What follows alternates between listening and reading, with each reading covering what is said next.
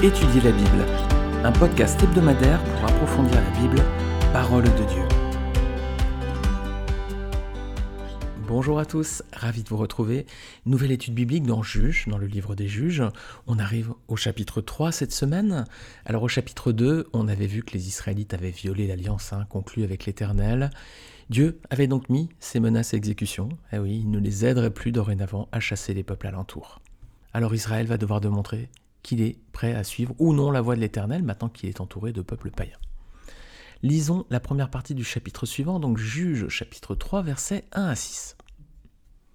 Voici les nations que l'Éternel laissa tranquilles pour mettre à travers elles les Israélites à l'épreuve, tous ceux qui n'avaient pas connu les guerres de conquête de Canaan. Il voulait seulement que les générations des Israélites, ceux qui n'avaient pas connu auparavant, connaissent et apprennent la guerre. Ces nations étaient les suivantes les cinq princes des Philistins, tous les Cananéens, les Sidoniens et les Éviens qui habitaient la région montagneuse du Liban, depuis le mont Baal à Hermon jusqu'à l'entrée de Hamath. Elles servirent à mettre les Israélites à l'épreuve, afin que l'Éternel sache s'ils obéiraient au commandement qu'il avait prescrit à leurs ancêtres par l'intermédiaire de Moïse. Les Israélites habitèrent au milieu des Cananéens, des Hittites, des Amoréens, des Phérésiens, des Éviens et des Jébusiens. Ils prirent leurs filles pour femmes, ils donnèrent leurs propres filles à leurs fils, et ils servirent leur Dieu. Alors, on va juste étudier la première partie de ce chapitre, donc Juge 3, versets 1 à 6. Alors, on voit dans ces versets deux raisons pour lesquelles Israël va être éprouvé. Verset 2, regardez, c'est pour que les Israélites apprennent à combattre. Et verset 4, c'est pour voir s'ils resteraient attachés à la parole de Dieu. Alors, qu'est-ce que ça nous démontre, les amis? Bah, Premièrement, que l'Éternel permet que son peuple soit à l'épreuve. Et c'est pas par cruauté ou parce qu'il ne se soucie pas du tout des souffrances de ceux qui lui appartiennent. Au contraire, c'est pour apprendre à son peuple à résister, c'est pour l'affermir et le faire grandir dans la foi. Voilà. Alors est-ce qu'Israël va bien se comporter? Est-ce qu'il va réussir l'épreuve? Bah, Verset 5-6, hélas non, hein, ils vont continuer à se rebeller. Alors lorsque l'Éternel nous livre aux épreuves, les amis, soyons sages et détournons-nous de nos fautes. Mais là, on voit que ce n'est pas du tout l'attitude du peuple juif à ce moment-là. Hein. Regardez ce qu'on avait vu aussi la semaine dernière dans Juge 2, verset 18-19. Lorsque l'Éternel faisait surgir pour eux des juges, il était avec le juge et les délivrait de leurs ennemis pendant toute la vie du juge. En effet, il avait pitié des gémissements qu'ils poussaient à cause de leurs oppresseurs et de leurs persécuteurs. Mais à la mort du juge, ils se corrompaient de nouveau plus que leurs ancêtres en suivant d'autres dieux pour les servir et se prosterner devant eux. Ils persistaient dans les mêmes agissements et dans la même conduite, le même endurcissement. Voilà les amis, lorsque Dieu nous met face aux épreuves, ayons la sagesse de faire demi-tour et de nous détourner de nos fautes. Alors, d'autant plus qu'on a déjà vu hein, que la conquête de Canaan, c'était une image de la vie chrétienne. Hein, rappelez-vous, la terre promise, c'est la vie avec Christ, et le peuple cananéen, c'est l'image du péché. Alors, lorsque Dieu demande à Israël d'éradiquer toute trace de, ce peuple hein, de Canaan à son entrée dans le pays promis, ça veut dire qu'il veut, nous aussi, qu'on supprime tout péché dans notre vie, lorsqu'on donne notre cœur au Seigneur, si on était dans l'alcool, la drogue, l'adultère, peut-être, la pornographie, les mensonges, les grossièretés, tout ce qui est loisirs inappropriés, hein, les films, musique, des lectures qui glorifient pas le Seigneur, hein, des trucs d'horreur, de crimes, de polar, comme on dit, etc. Voilà, il faut éradiquer tout ça. Hein. C'était l'image du peuple de Canaan. Alors être chrétien, malheureusement, ça signifie pas qu'on ne sera plus tenté par le péché. Le péché, il est toujours là, il frappe à notre porte. Mais on doit donc apprendre à le combattre et rester attaché à la parole de Dieu. Voilà, c'est ce qu'on voit dans ces premiers versets. Alors on vient de parler des épreuves et des tentations et, j'ai reçu cette semaine le message d'Alain qui m'a touché. Voilà ce qu'il me dit. Je suis vraiment content de vous lire, surtout avec le passage de la Bible dans 1 Corinthiens 6, 12. Je suis à un moment assez compliqué de ma foi. En effet, j'ai perdu mon boulot et je me retrouve très endetté. Cela a beaucoup affecté mon moral, et mon temps de prière est devenu plus que rare. Je me sens fatigué de tout, et même ma vie est devenue un fardeau pour moi. Mais la lecture de votre synthèse m'a fait du bien. Alors, eh ben, il nous arrive à tous, hein, hélas, comme Alain, hein, de passer par ces moments difficiles.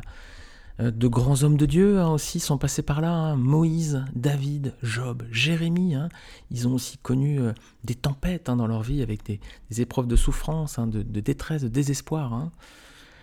Donc les épreuves ne sont pas réservées à des personnes qui seraient faibles dans la foi hein, ou qui seraient de mauvais chrétiens, peut-être de mauvais croyants. On va regarder trois types d'épreuves que l'on trouve dans la Bible. Ces épreuves, elles ont toutes des origines et des buts différents. Alors, premièrement, parfois, ces moments d'épreuve sont la conséquence de nos fautes. Par exemple, le prophète Jonas, il a vécu une vraie tempête, hein, il a, en traversant la Méditerranée, il s'est retrouvé dans une tempête. On va lire Jonas chapitre 1, versets 1 à 12, si vous ne connaissez pas cette histoire. Jonas chapitre 1, versets 1 à 12. Ce sont des histoires que le Seigneur met dans la Bible pour notre édification, hein, pour notre connaissance. Donc on va les lire ensemble. La parole de l'Éternel fut adressée à Jonas, fils d'Amitai. Lève-toi, va Jonas la grande ville et crie contre elle, car sa méchanceté est montée jusqu'à moi. Jonas se leva pour s'enfuir à Tarsis, loin de la présence de l'Éternel. Il descendit à Jaffa et il trouva un bateau qui allait à Tarsis. Il paya le prix du transport et s'embarqua pour aller avec les passagers à Tarsis, loin de la présence de l'Éternel. L'Éternel fit souffler sur la mer un vent impétueux, et il s'éleva sur la mer une si grande tempête que le bateau menaçait de faire naufrage. Les marins eurent peur. Ils implorèrent chacun leur Dieu, et ils jetèrent dans la mer les objets qui étaient sur le bateau afin de l'alléger. Jonas était descendu au fond du bateau, s'était couché et dormait profondément. Le capitaine s'approcha de lui et lui dit Pourquoi dors-tu? Lève-toi, fais appel à ton Dieu. Peut-être voudra-t-il penser à nous et nous ne mourrons pas. Puis ils se dirent l'un à l'autre Venez, tirons au sort pour savoir qui nous attire ce malheur. Ils tirèrent au sort et le sort tomba sur Jonas. Alors ils lui dirent Dis-nous qui nous attire ce malheur. Quelle est ton occupation et d'où viens-tu? Quel est ton pays et de quel peuple es-tu Il leur répondit Je suis hébreu et je crains l'Éternel, le Dieu du ciel, qui a fait la mer et la terre. Ces hommes furent saisis d'une grande crainte et lui dirent Pourquoi as-tu fait cela? Ils surent en effet qu'ils fuyaient loin de la présence de l'Éternel parce qu'il le leur déclara. Ils lui dirent Que te ferons-nous pour que la mer se calme envers nous? En effet, la mer était de plus en plus déchaînée. Il leur répondit Prenez-moi et jetez-moi dans la mer, et la mer se calmera envers vous, car je sais que c'est moi qui attire sur vous cette grande tempête. Alors je sais pas si vous avez déjà été dans une tempête dans un bateau. Ça m'est arrivé euh, avec le collège. On était parti euh, en Angleterre et on s'est retrouvé dans le ferry dans la mer du la Manche. Euh, tempête d'équinoxe. Ouh, ça montait très haut, ça descendait très bas. J'ai l'impression que c'était interminable, ça avait duré des heures et des heures. Je pense que la traversée n'est pas si longue que ça. J'ai un souvenir, c'est horrible. On était tous malades. Je vous évite les détails, mais enfin, on était vraiment pas bien du tout. Donc une tempête, attention, hein, dans un bateau, euh, c'est très très très dangereux et c'est waouh, dur à vivre. Alors ici on a un Jonas par contre, lui il dort, hein, il est endormi, voilà, il y a la tempête, il, dort, les autres sont inquiets, à juste titre. Et quand on demande à Jonas ce qu'il faut faire pour calmer le vent, il répond, verset 12, Prenez-moi et jetez-moi dans la mer, et la mer se calmera envers vous, car je sais que c'est moi qui attire sur vous cette grande tempête. Alors, premier cas, bah voilà, c'est une tempête là qui est donc la conséquence de la rébellion de cet homme contre Dieu. Voilà, cette tempête, a un but, c'est de dévoiler ce qui est vraiment au fond de son cœur. Donc, premier cas de figure. Autre type de tempête, parfois, elle peut arriver pour éprouver notre foi. C'est le cas de Job. Job, c'est l'un des personnages de l'Ancien Testament qui était le plus frappé hein, par les difficultés de la vie. Hein. C'est probablement lui qui a eu les épreuves les plus difficiles. Et voici ce que nous dit Job chapitre 1 verset 1 à son sujet, au sujet de cet homme. Il y avait dans le pays d'Utz un homme qui s'appelait Job. Cet homme était intégré droit, il craignait Dieu et se détournait du mal. Alors là, c'est un autre profil que Jonas. Hein. Jonas, c'est quelqu'un qui, qui, connaît Dieu, mais euh, il veut surtout pas en entendre parler, il veut fuir loin de lui. Ici, on a un autre profil, on a le profil d'un homme droit, fidèle à Dieu. Et pourtant, les amis, pourtant, il va connaître des épreuves qui sont terribles en plus. Hein mais elles n'ont pas pour origine la mauvaise conduite de cet homme.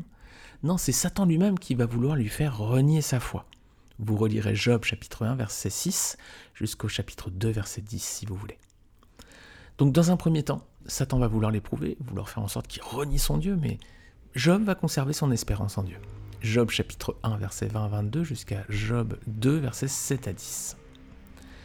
Puis les épreuves vont commencer à, s'amplifier, aller de pire en pire, de plus en plus dur, et, là Job va commencer à faiblir, au point de douter de l'amour de son Créateur. Job chapitre 9, versets 14 à 21. Lisez avec moi. Et moi, comment pourrais-je lui répondre? Quel mot pourrais-je choisir pour argumenter avec lui?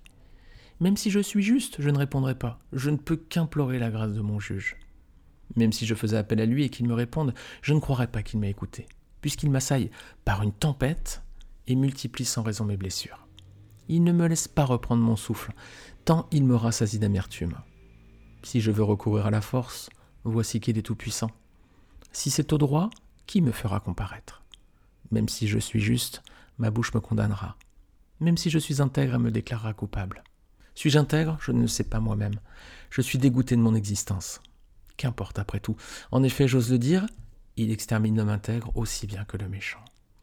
Ou alors là, Job, il est, tellement éprouvé qu'il commence à douter de la mort de Dieu ici. Hein. Vous voyez, hein, il dit euh, Il m'assaille par une tempête. Eh bien justement, c'est au milieu de cette tempête que l'Éternel va lui répondre. Job 38, versets 1 à 3. L'Éternel répondit à Job au milieu de la tempête.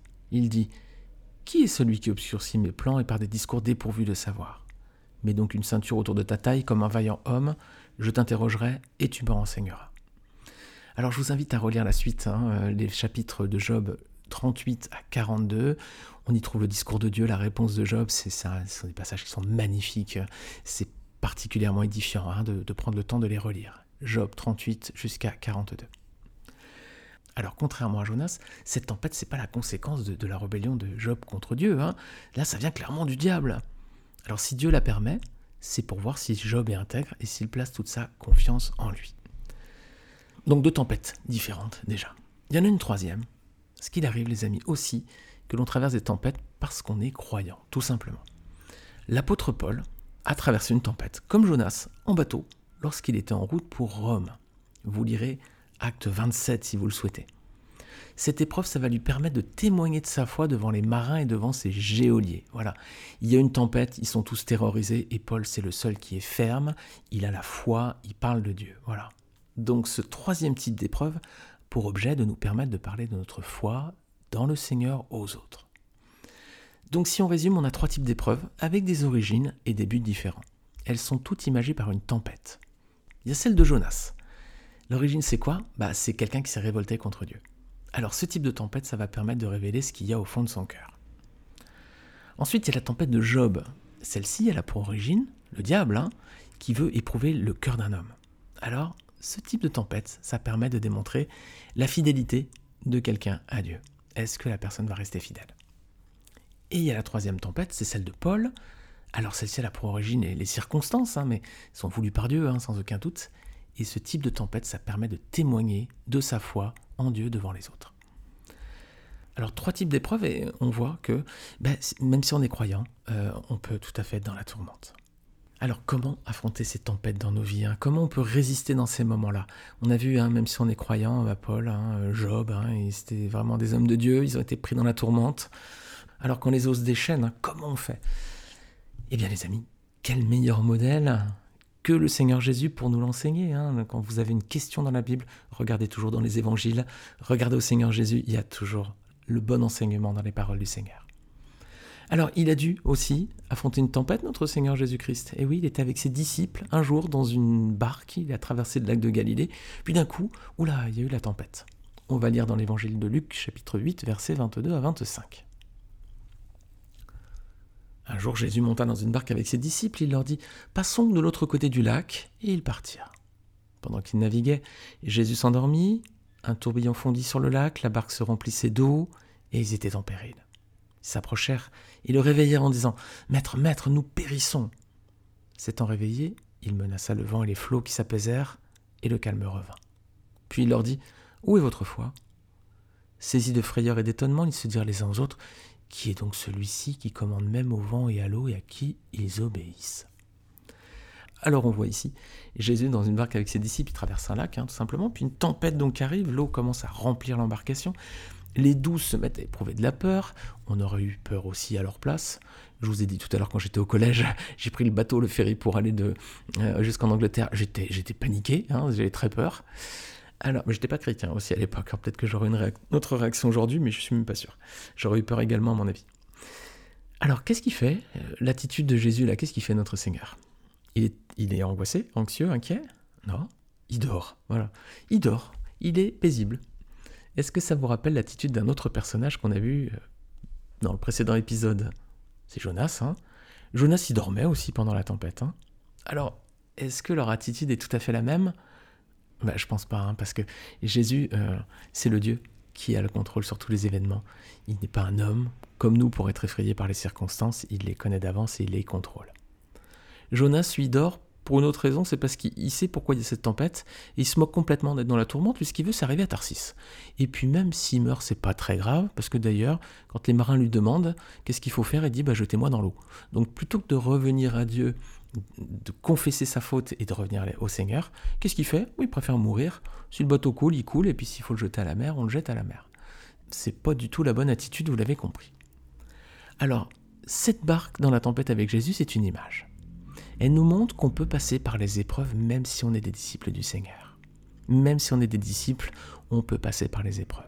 Mais Jésus est dans la barque et Jésus peut apaiser la tempête. Alors dans ce bateau, dans cette barque avec les douze, ces disciples, ils avaient trois attitudes possibles. Premièrement, ils pouvaient faire une chose, c'était de, quitter la barque, de se jeter à l'eau, hein, par-dessus bord, comme Jonas, hein, finalement, qui voulait euh, être jeté à l'eau. Quel aurait été le résultat, les amis? Bah, La mort, évidemment, ils auraient péri. Donc, ce n'était pas la bonne solution.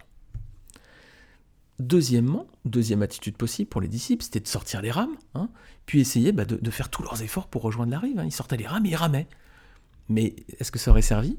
Non, ils ne pouvaient pas se sauver. Pourquoi? Parce qu'on on a lu que l'eau remplissait le bateau. Alors même s'ils ramaient, l'eau, elle rentrait dans le bateau, donc euh, ils auraient coulé. Hein. C'était pas la bonne solution non plus. La troisième attitude, c'était bah, de demander à Jésus de leur venir en aide. C'est ce qu'ils ont fait et Jésus a calmé la tempête. Ça, c'était la bonne solution. Alors le Seigneur leur a fait des reproches, non pas parce qu'ils l'ont appelé au secours, c'est parce qu'ils ont manqué de foi. Hein. Ils ont pensé qu'ils pouvaient périr alors que Jésus était à, côté dans la barque. Jésus allait pas périr, non Jésus avait dit on va de l'autre côté. Donc, et Jésus était là dans la barque, on allait aller de l'autre côté. Donc il n'y avait pas de raison d'avoir peur. Alors on a ici une image trois types d'attitudes. Hein. Le premier qui jette à l'eau, lui, c'est l'incrédule. C'est celui qui voit pas le Seigneur, il voit pas Jésus, ou alors il pense que le Seigneur n'est pas capable, hein, tout simplement, de calmer la tempête. Quel va être l'issue de cet homme, les amis? Bah, C'est la mort, hein, tout simplement, il va mourir. Le deuxième, celui qui sort les rames, là, c'est celui qui veut sauver par les œuvres. Voilà. Il y a un problème dans sa vie, alors il, va essayer de se sauver, il va ramer, ramer, ramer encore en espérant euh, se sauver. Hein. Mais l'eau, qu'est-ce qu'elle va faire? Elle va continuer d'emplir le bateau, et le bateau va couler. Alors l'issue de l'homme qui rame, c'est quoi? C'est la mort assurée. Hein Parce qu'on n'est pas sauvé par les œuvres, les amis, on est sauvé par la grâce de Dieu. Éphésiens 2, versets 8 à 9. Car c'est par la grâce que vous êtes sauvés par le moyen de la foi, et cela ne vient pas de vous, c'est le don de Dieu. Ce n'est pas par les œuvres, afin que personne ne se glorifie. Donc on n'est pas sauvé par les œuvres, les amis, on ne va pas se sauver en ramant, c'est pas possible, on va périr. Alors le troisième, celui qui demande à Jésus de l'aide, c'est celui qui place sa confiance en Dieu. Voilà, il croit que Jésus existe, vu qu'il fait appel à lui, hein, c'est qu'il pense que Jésus existe, et il croit qu'il est suffisamment puissant pour mettre fin à la tempête. Alors dans les épreuves, les amis, nous, quelle va être notre attitude? Est-ce qu'on va sauter de la barque? Waouh Qu'est-ce qui va se passer? On sait qu'on va périr. Est-ce qu'on va essayer de se sauver nous-mêmes? Personne, on l'a lu, hein, ne peut se sauver par ses œuvres. Alors est-ce qu'on va mettre notre confiance en Jésus? Ah oui, parce que Jésus seul est souverain, Jésus seul peut calmer la tempête et Jésus seul peut nous éviter de périr. Alors les amis, la tempête, elle peut arriver un jour dans nos vies, hein, même si on est des, croyants fidèles, des hommes de Dieu, des personnes qui ont vraiment la foi dans le Seigneur. La tempête peut arriver un jour dans notre vie. Alors parfois, ça peut être la conséquence de notre incrédulité ou de notre désobéissance à Dieu, comme Jonas. Parfois, ça pourrait être pour éprouver notre foi, comme Job. Parfois, ça pourrait être pour nous permettre de témoigner de l'amour de Dieu, comme Paul. Alors, faisons confiance à Dieu dans ces moments, les amis, si nous sommes dans les épreuves. Restons attachés au Seigneur, crions à lui pour qu'il nous apporte son secours. Je vais lire un dernier passage dans le psaume 107. Je vous invite à relire ce psaume en entier. Il part des différentes épreuves que nous pouvons traverser.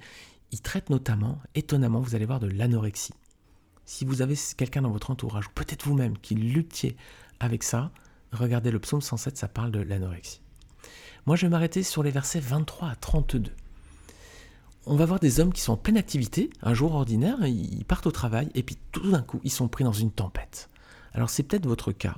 Aujourd'hui, en ce moment, vous, vous étiez en train de vivre votre vie normalement, euh, paisiblement, et puis d'un coup, sans comprendre, il y a une tempête qui arrive. Et tout va être chamboulé dans votre vie. Vous êtes dans le tourbillon sans comprendre vraiment la raison. On va voir ce que dit ce passage, psaume 107, versets 23 à 32. Ceux qui étaient partis en mer sur leur bateau et travaillaient sur les grandes eaux, ceux-là ont vu la façon d'agir de l'Éternel et ses merveilles en haute mer. D'un mot, il a fait souffler un vent de tempête qui a soulevé les vagues de la mer.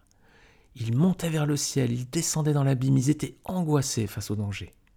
Saisis de vertige, ils titubaient comme un homme ivre, et toute leur habileté était réduite à néant. Dans leur détresse, ils ont crié à l'Éternel, et il les a délivrés de leurs angoisses. Il a arrêté la tempête, ramené le calme, et les vagues se sont calmées. Ils se sont réjouis de ce qu'elles s'étaient apaisées, et l'Éternel les a conduits au port désiré. Qu'il loue l'Éternel pour sa bonté, pour ses merveilles en faveur des hommes, qu'il proclame sa grandeur dans l'assemblée du peuple, et qu'il le célèbre dans la réunion des anciens. Voilà, mes amis, si on passe par des moments d'angoisse, appuyons-nous sur Dieu, crions à lui, hein, comme ces hommes, faisons comme les disciples aussi, hein, Seigneur, Seigneur, voilà. Seul le Seigneur peut nous délivrer de nos angoisses. Seul le Seigneur peut mettre fin à la tempête. Seul le Seigneur peut ramener le calme. Et lui seul aussi peut nous conduire à bon port. Amen. les amis, Amen. Alors soyons forts, hein. tenons ferme hein, dans l'épreuve, même si on est éprouvé, si vous êtes éprouvé, hein, le Seigneur vous aime, n'en doutez pas, il ne vous a pas oublié. L'Éternel est bon, il est un refuge au jour de la détresse, il connaît ceux qui se confient en lui. Naoum, chapitre 1, verset 7 je vais jouer les prolongations parce que je pensais finir avec Naoum chapitre 1 verset 7 et puis un autre passage m'est venu et je me suis dit qu'il serait intéressant de le lire ensemble. C'est un magnifique cantique de David. Il est certainement à la fin de sa vie. Il a ce, ce cantique magnifique qu'on trouve dans 2 Samuel chapitre 22. On va lire ensemble verset 1er jusqu'au verset 20. David adressa les paroles de ce chant à l'Éternel après qu'il eut délivré de tous ses ennemis et de Saül. Il dit L'Éternel est mon rocher, ma forteresse, mon libérateur. Dieu est mon rocher où je trouve un abri, mon bouclier et la force qui me sauve, mon rempart et mon refuge. Mon sauveur, tu me garantis de la violence. Loué soit l'Éternel, je crie à lui et je suis délivré de mes ennemis. Oui, les flots de la mort m'avaient enserré et les torrents dévastateurs m'avaient épouvanté. Les liens du séjour des morts m'avaient entouré, les pièges de la mort m'avaient surpris. Dans ma détresse, j'ai fait appel à l'Éternel. J'ai appelé mon Dieu. De son palais, il a entendu ma voix. Mon cri est parvenu à ses oreilles. La terre a été ébranlée, elle a tremblé.